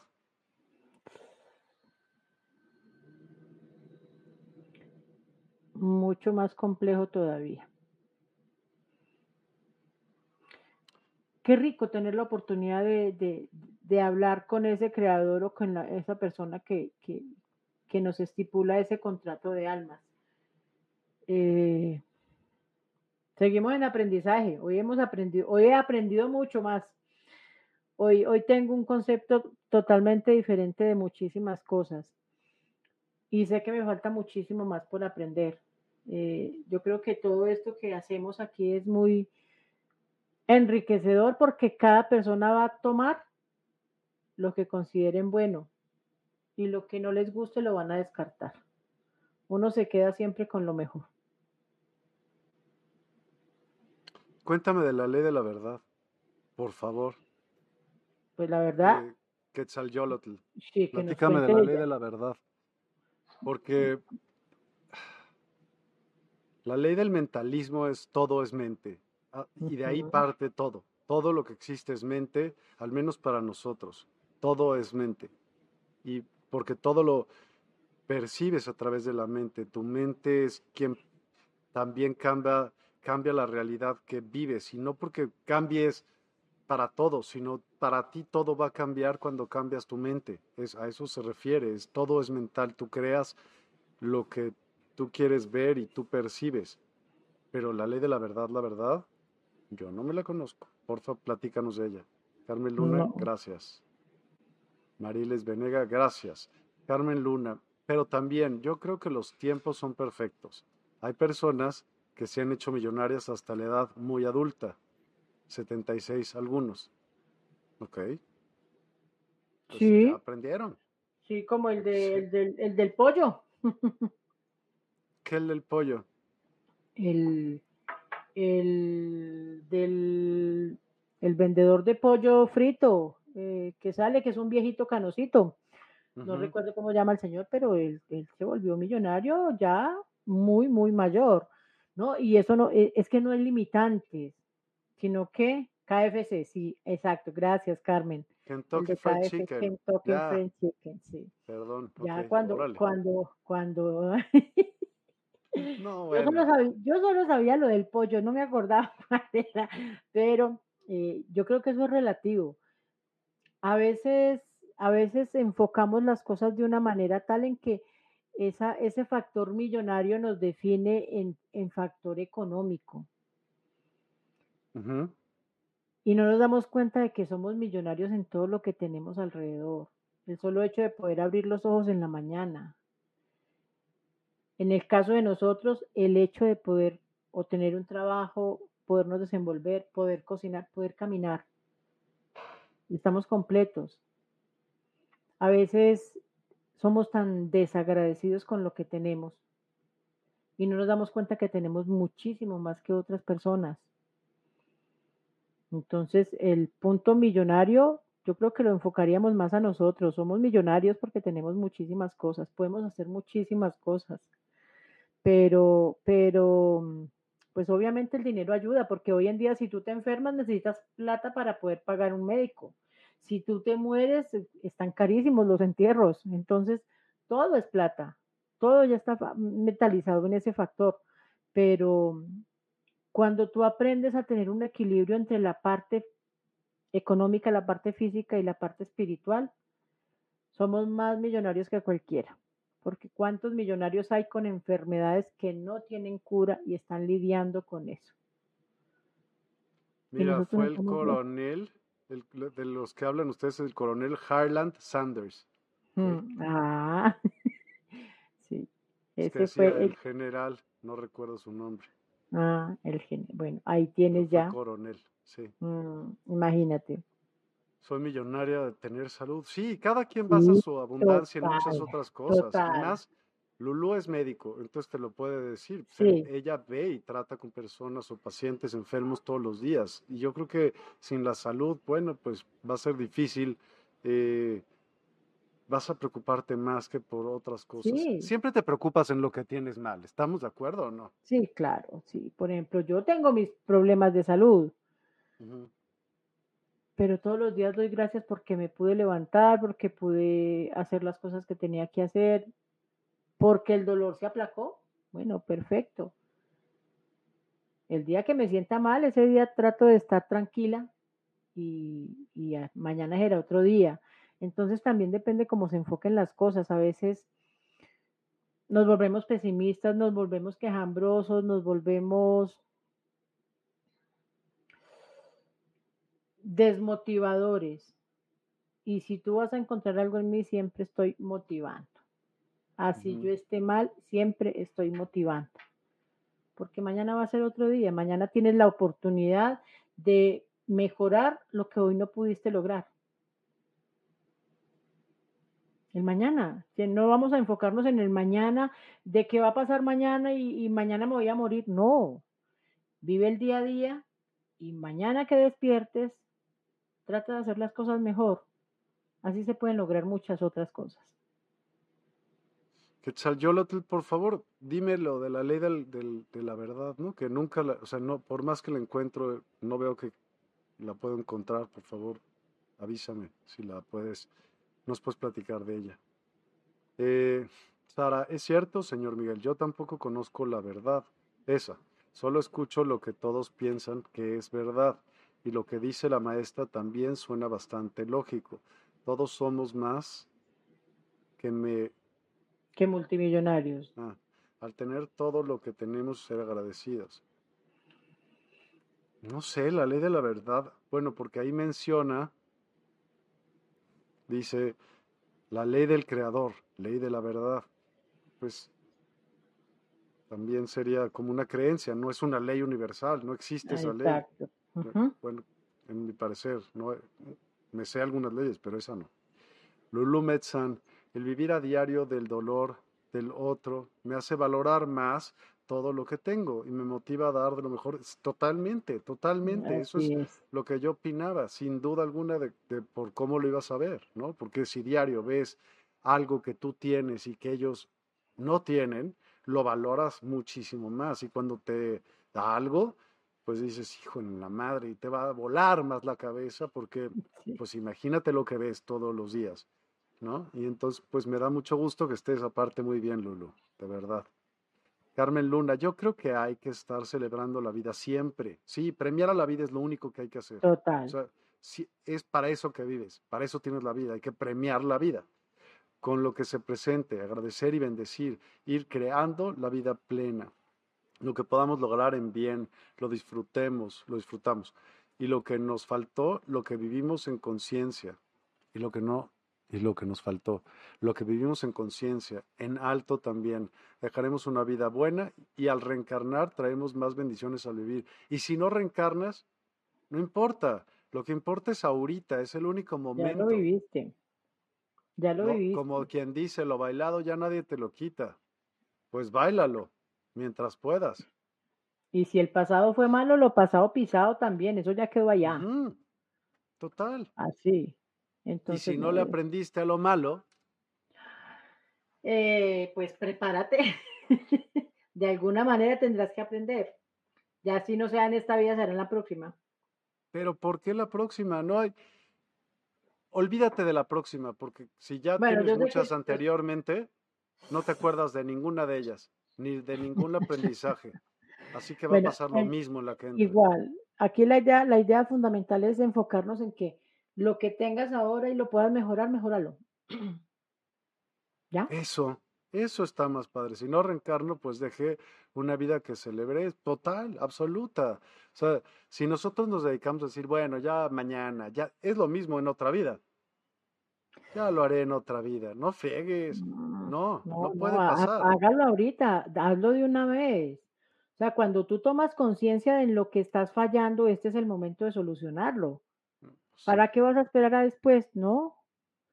Si tuviste una mala relación y puedes estar bien con esa persona, pues entonces búscala, ofrécele disculpas si tienes que ofrecerla y si consideras que puedes hacerla feliz, pues hazla feliz, dedícate a hacerla feliz y sé feliz tú. Pero a mm. veces el ego de la gente, el egoísmo del ser humano es muy difícil de manejar. Entonces se vuelven conformistas. No, pues ya la perdí. Ni siquiera lucha. Entonces es, muy difícil eh, entender, entender el ser humano. Porque hoy piensas una cosa y mañana puedes estar pensando otra y hay momentos en los que ni siquiera le va a importar a quién le está haciendo daño. Oye, Carmen, digo, perdón, Claudia, cuéntame algo. Por ejemplo, si tú, tú cuando ves a los espíritus, porque eso sí los ves, ¿qué es lo que tú intuyes que hacen aquí? O, o, por ejemplo, vas a, con otros investigadores, ¿no? Que oyen ruidos. Cuéntame un poquito de eso. Nada más, tiene algo que ver mi pregunta, es obvio. Pero bueno, es más, si quieres de una vez te la formulo. Es, ¿qué intuyes que están haciendo aquí o con las otras personas que acompañas a tú eres una parte, ¿no? Pero hay otras personas que hacen otras diferentes cosas. ¿Qué es lo que intuyen? ¿Qué es lo que ven? ¿Qué es lo que dicen? ¿A qué conclusiones llegan? Bueno, mira, cuando te voy a contar una anécdota de algo que me pasó a mí sola, en, fui a una casa porque la señora tenía problemas, pues obviamente con, con espíritus, fantasmas, entidades, como lo quieran llamar. Eh, y yo normalmente llego a una casa y empiezo a recorrer habitación por habitación. Y la casa pues tenía, obviamente era una casa grande. Y desde que entré se sintió la energía supremamente pesada. Cuando entré a la primera habitación, al primero que vi fue un anciano. Ya era un señor de unos 80 años, eh, había muerto de una enfermedad pulmonar, porque siento de que murieron eh, y empecé a hablarle a la señora sobre la mujer que dormía en esa habitación, que era una hija de ella. Entonces le dije yo, su hija ya no está durmiendo acá y me dijo, no, ella no es capaz, ella le tocó irse. Eh, y le dije yo, y padecía mientras que estaba acá de muchos problemas de gripas y problemas pulmonares y me dijo, sí. Y tan pronto se fue, se mejoró. Eh, porque nosotros al tener una entidad o un espíritu cerca, esa entidad nos roba nuestra energía vital y de alguna manera nos transmite esas molestias que ellos tenían en vida. Entonces la persona mantenía enferma mientras que estaba ahí, cuando se fue se mejoró. Y fui recorriendo la casa, habían ocho entidades. Hay entidades que entraron porque una de las hijas de la señora hizo una sesión con tabla Ouija y abrió un portal y no lo cerró. Entonces empezaron a ir llegando las otras. Habían ocho en total. Cinco hombres, tres mujeres. Cada una con su problema, uno en un problema de una pierna, se la amputaron, le dio gangrena y murió por esa infección. Esa era la entidad que había más fuerte en esa casa, porque siempre hay uno más fuerte que doblega a los demás. Entonces, esa entidad fuerte estaba en el cuarto de la, de la señora, de la dueña de la casa. Le comenté lo de la pierna me dijo, sí, yo mantengo con un dolor en la pierna, pero nunca me encuentra nada. Y así me fui yendo habitación por habitación. En el baño había un, un adolescente, un joven de unos 18 años. Y como ahí solo vivían mujeres, a él le gustaba el baño para espiarlas, para verlas. Para verlas. Para verlas. Entonces, eh, la, ya llegaba a un punto en el que ellas sentían que les pasaba la mano por la espalda cuando se estaban duchando. Entonces, a raíz de todas estas cosas, empezaron a, pues ya claro, ya empezaron como a, generar mucha fuerza de materialización y empezaron a manifestarse. Entonces les tumbaban cosas, les cambiaban cosas de lugar, las llegaban, les llegaban a jalar el cabello, las empujaban. Y por eso la señora tomó la decisión de buscar una ayuda para limpiar la casa. En la última habitación que fui había otra mujer y esa mujer eh, empezó a sufrir de, mm, de sangrado por la nariz constante y desmayos. El espíritu que había ahí obviamente padecía de eso. Y a la muchacha también le tocó irse. Entonces en esos momentos en la casa no estaba sino la señora, la dueña de la casa y una de las hijas, porque el resto de gente no era capaz de vivir ahí. Eh, entonces ellos entraron, cuando yo entré a la habitación donde se hizo la sesión de tabla Ouija, yo sentí todo. Fue una presión, es como sentir unas manos que me cogieron el pecho y me empujaron hacia afuera no dejarme entrar. Cuando entré, visualicé, y visualizar es como ver en una película en la mente. Visualicé la habitación, obviamente con, con cosas diferentes a lo que tenía en ese momento, y tres chicas con la tabla Ouija. Y le dije a la señora, una de sus hijas hizo sesión de tabla Ouija aquí con otras dos amigas. Sí, señora, tiene toda la razón. Porque ella no me había dicho nada. Ella no había dicho nada, pero entonces cuando yo visualizo, tal, lo visual, tal cual lo visualizo, así lo expreso. Me dijo, sí, señora, tiene razón. Entonces, eh, no, no, lo, no lo omití. Se me olvidó contarte que cuando entré a la primera habitación que estaba el anciano, en el, en el cielo raso o en el encielado, yo sentí algo allá. Y le dije yo, allá arriba hay algo. Y era ya, pero ¿qué puede haber si es esto el encielado? Ese encielado lleva muchísimos años. Le dije yo, pero allá hay algo. Cuando se programó la limpieza de la casa y todo, eh, me fui, hice todo el proceso. Le dije yo, pero necesito que no yo necesito subir porque quiero ver qué hay allá. Entonces eh, me dijo ella, bueno, entonces súbase. Ahí me puse una escalera, había un hueco y todo. Yo me subí al, al encielado con mucho cuidado y, un amigo de ella que, que había estado ese día ahí me dijo, camine y entonces usted me indica qué hago. Le digo yo, claro, subimos y me dice, ¿qué hago? Porque el lado donde él se tenía que meter era como en la bajante del techo, entonces le tocaba casi acostado dirigirse hasta allá. Entonces me, le dije yo, bueno, ubícate, así como acurrucado, ubícate mirando hacia la calle. En ese punto donde estás, a tu lado derecho, debe haber una viga. Él mandó la mano, me dijo, sí, aquí está la viga. Le dije yo, perfecto. Ahora, no sobre la viga, sino abajo, en el encielado, direcciona tu mano y yo te digo hasta dónde. No tuve que decirle hasta dónde. Él empezó a mover la mano y cuando yo le iba a decir ahí, él pegó el grito. Y lo eh, encontró un feto de bebé. No había un feto de bebé ahí, entonces le dije yo, cógelo con cuidado, pásamelo, lo cogimos porque eso pues obviamente se llevó a cementerio. Había, lo que me atraía del encielado era que había un feto de bebé que necesitaba descansar. Uf, uf. Mm, entonces hicimos el proceso. Sí. Y yo me siento bendecida por eso. Yo sé que para la señora no fue nada agradable, pero yo me siento muy bendecida de que se pudo evidenciar lo que yo le decía, porque cualquier persona va a decir, esta mujer está loca, me está exagerando las cosas, y pues es que cómo voy a tener ocho entidades en mi casa. Al otro día muy temprano me marcó y la respuesta, la primera que yo le dije, le yo, ¿la visitaron? Me dijo, sí. Le dije, ¿qué, pasó? Me dijo, no, esta madrugada me tocaron me despertaron y cuando me senté en mi cama me incorporé y las ocho personas que usted me describió, los cinco hombres, las tres mujeres, todos estaban a los pies de mi cama despidiéndose. Wow. Entonces, pues para mí, gloria a Dios, se puede evidenciar de que no necesito exagerar las cosas. Si yo te digo hay uno, hay uno. Si yo te digo no hay nada, no hay nada. Y obviamente, pues esa fue, digamos que la historia más impactante que tuve porque pues me encontré ocho. Y adicional a eso, como en esas casas anteriormente eran eh, burdeles, bares y de todo, en la época pues más antigua, había, ella tenía sobre la, debajo de la casa, estaba haciendo como un, otro, otro apartamento interno y estaba en tierra. Y me fui, le marqué con el zapato y habían huesos humanos. O sea que esa casa era de rituales. No, esa casa estaba poseída totalmente, pero se hizo el proceso, se limpió, la casa quedó bien. Eh, es más, la señora al tiempo pudo vender la casa porque ni siquiera podía vender la casa. Ok.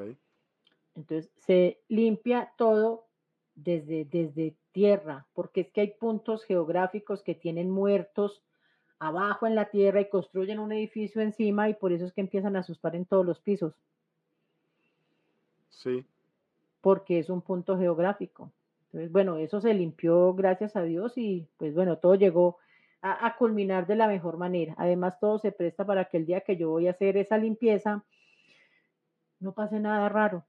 En una sola ocasión tuve una agresión y pues sentía que me estaban ahogando, eh, pero igual se pudo controlar y gracias a Dios todo llega a feliz término.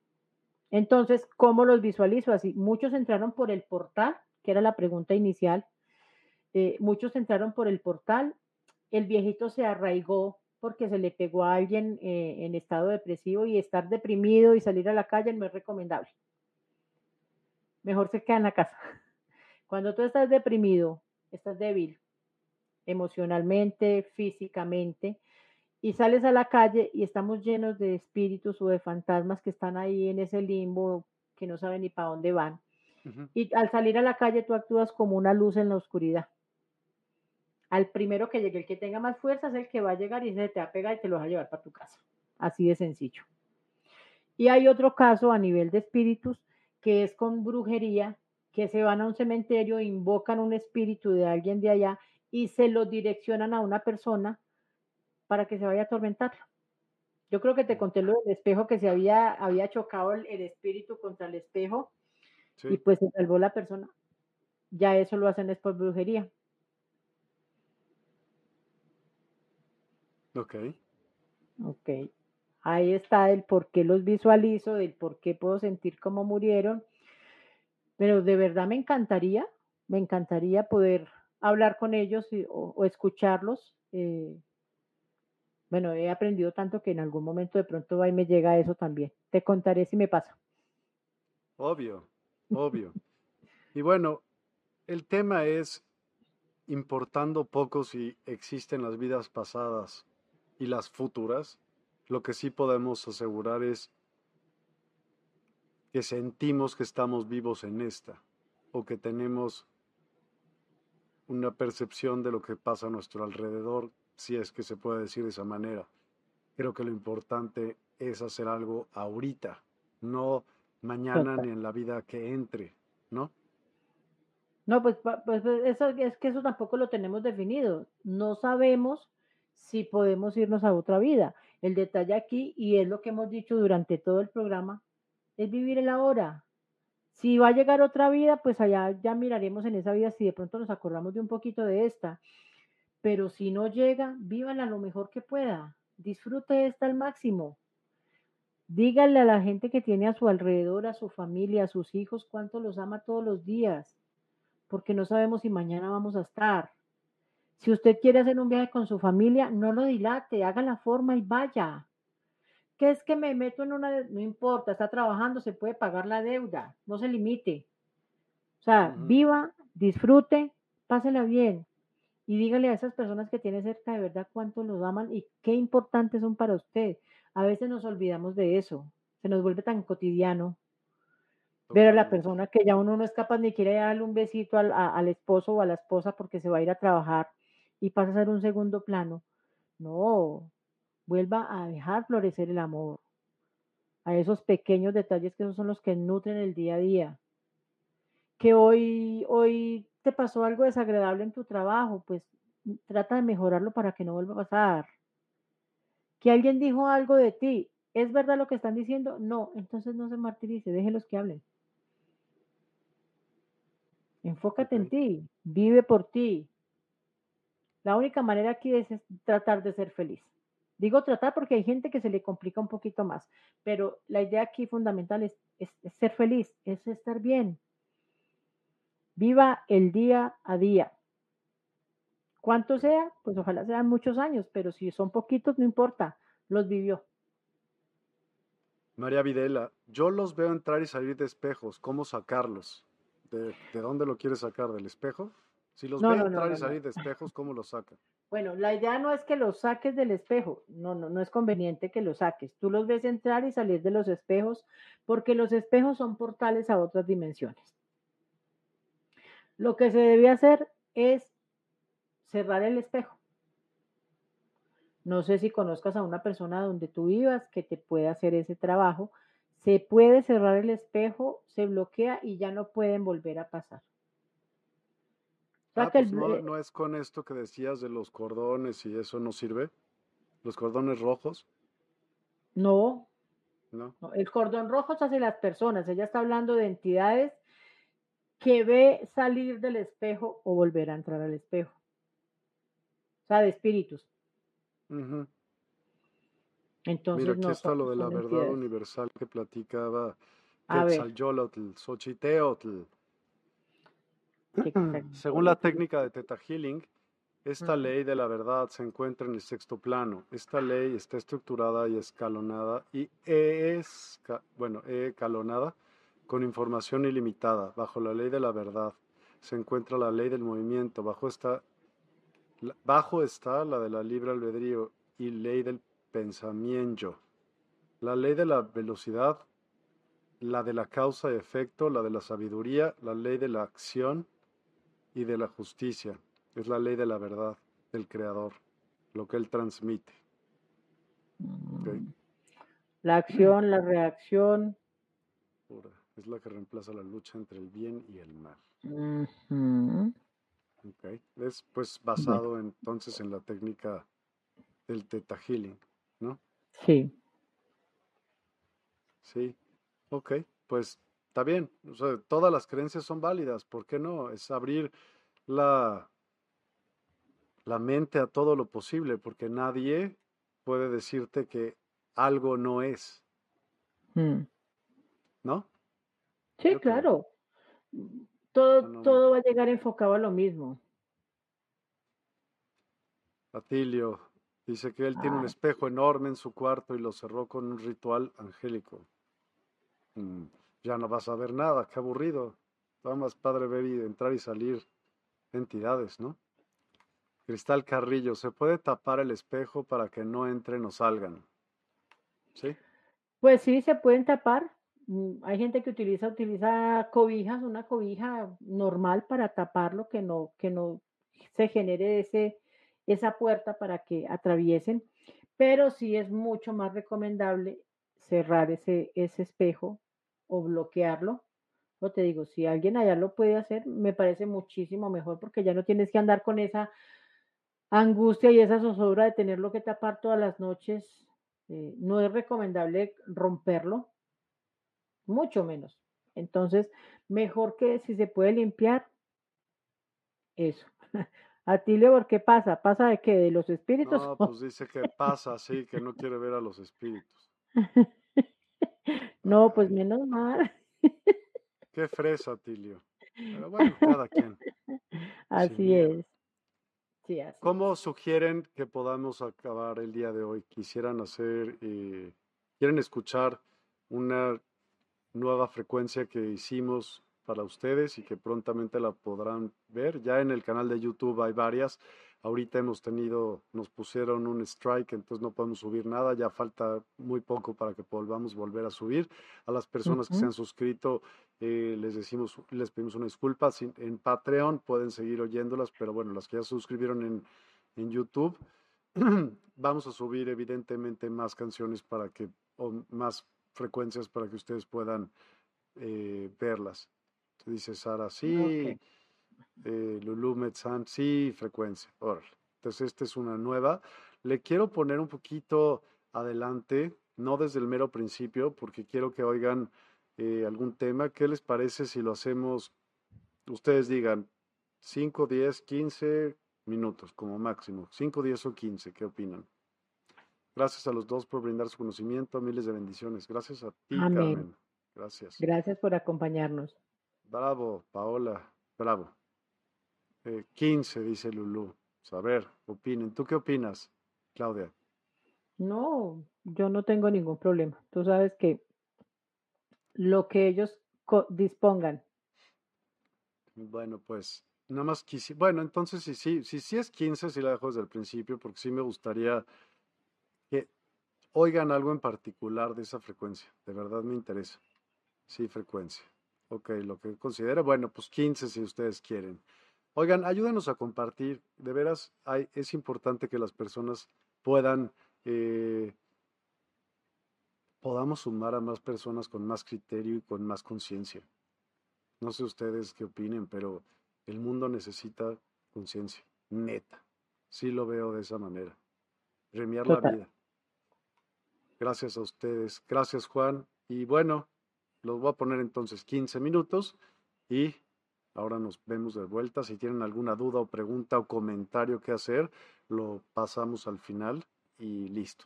Muchísimas gracias. Ahora nos, nos conectamos a ello. Espero que la disfruten tanto como nosotros en hacerla. Muchas gracias y ahora lo veremos.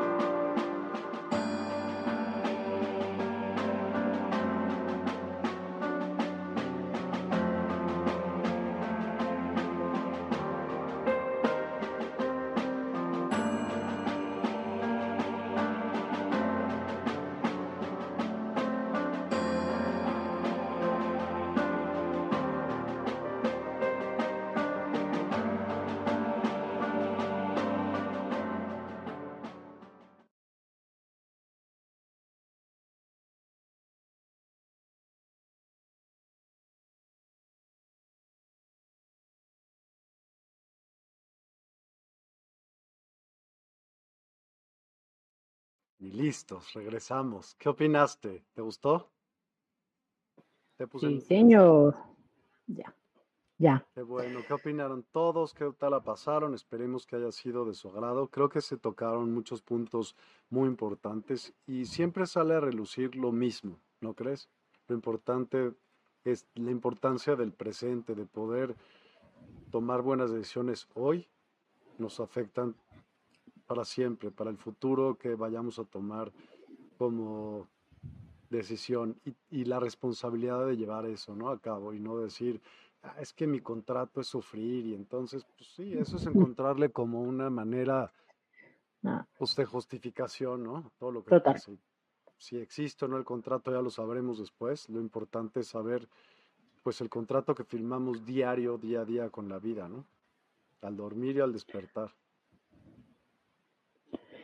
Totalmente de acuerdo, Miguel. Yo creo que tenemos que seguir enfocándonos en nosotros. Absolutamente.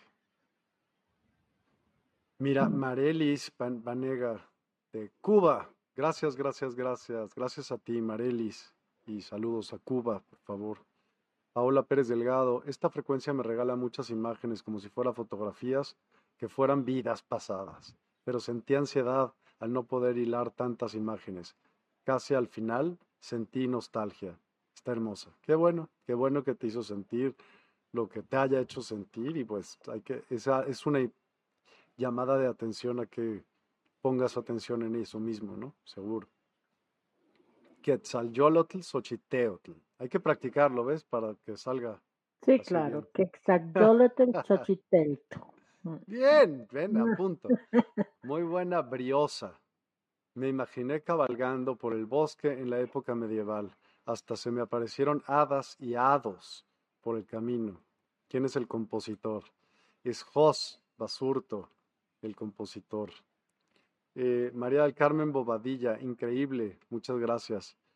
Es como lo hacemos, es él, él hace como una armonía con ciertas frecuencias que se le presentan, que se le dan, o que se las doy más bien, y él hace la armonía perfectamente eh, en, el en la temática que, acordemos, ¿no? Este, en este caso era algo así como de esperanza y gloria. Lulu Metzan, wow, qué hermosa frecuencia, Miguel. Mucho color, sensaciones corporales, todo un viaje. Gracias a ambos por tan bello programa. Qué padre, qué bueno. No, que te gustó mil gracias a usted. Que lo aproveche, totalmente. Está muy bien realizada esta frecuencia. La encuentro una combinación de entre más de tres mezclas aleatorias, muy suave para estudiar y concentrarse. Una delicia. Felicidades, señor Miguel. Dios le bendiga y multiplique sus dones y sus habilidades. Muchísimas gracias por este bello detalle. Una delicia. Feliz noche para todos. Descansen en paz y felices. Gracias. Gracias, gracias, gracias, gracias. Pues gracias a ti, como siempre, Claudia, por eh, tu atención, por tu tiempo, por tu cooperación, por, por compartirnos varias experiencias.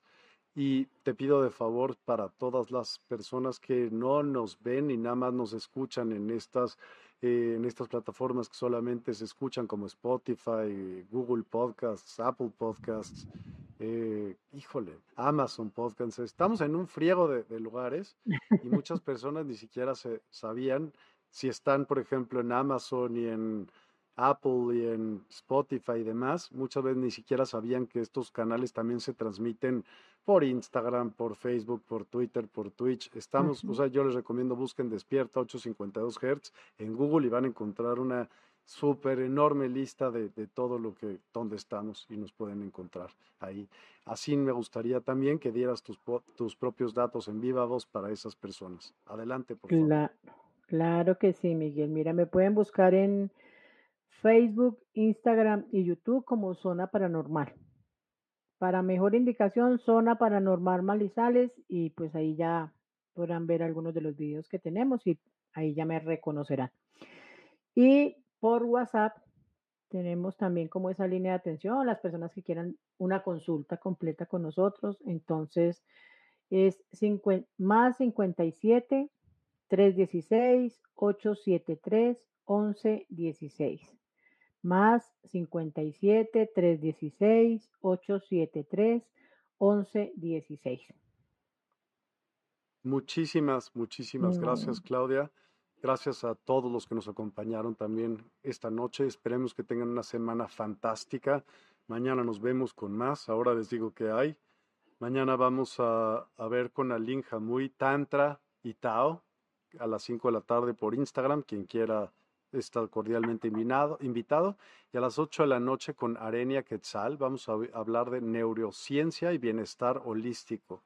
Esto va a estar fantástico el día de mañana también. Entonces, pues mañana, mañana nos vemos. Em, apúntense a la nueva página que les dejamos como en, en, todas las redes, ya les escribimos, apúntense, denle like, síganla, porque esta nueva página, muchos programas solamente van a ser expuestos ahí, ya no en todas las demás plataformas como eh, porque también estamos siendo como restringidos en esta página de Despierta de Facebook, en otras también, entonces también tenemos nueva página de YouTube por cualquier tema de que haya algún tipo de strike o ya sabes, porque de repente hablamos de temas sensibles que no todo el mundo, no, o que no le gustan a las plataformas por algún sentido, entonces, pues háganlo porque sirve y si no se quieren perder alguna programación, pues ahí la pueden ver. Socorro Rivera Carriera, gracias, gracias, gracias, bendiciones, muy tranquilidad, paz. Miguel, hermosa melodía. Qué bueno que te gustó, Socorro. Lulu Metzán, gracias a ustedes. Abrazos, dulces sueños. Dulces sueños a todos. Muchas gracias. Gracias y hasta mañana. Que descansen. Feliz noche. Dios los bendiga. Un abrazo. Chao.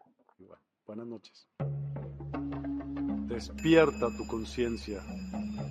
Exploremos cómo comprometernos con nuestra conciencia para experimentar una transformación interior y vivir una vida más plena y consciente.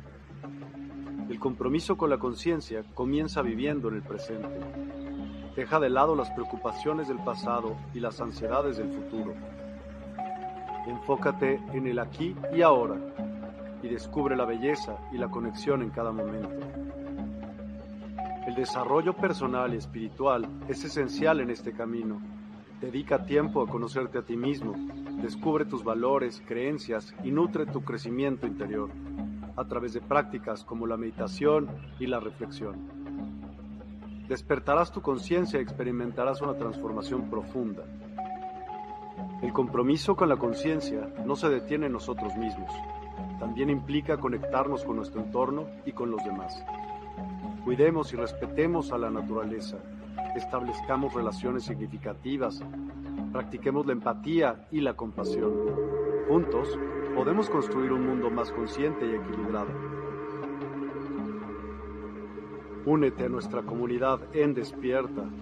Participa en nuestros programas en vivo, donde descubrirás enseñanzas inspiradoras, técnicas de meditación y conversaciones reveladoras. Síguenos en nuestras redes sociales para obtener contenido adicional y ser parte de nuestro movimiento de despertar de la conciencia. El compromiso con la conciencia es un viaje personal, pero juntos podemos construir una comunidad consciente y transformadora. Es hora de despertar tu conciencia y marcar la diferencia en tu vida y en el mundo. Despierta tu conciencia y únete a nosotros en este emocionante viaje de transformación.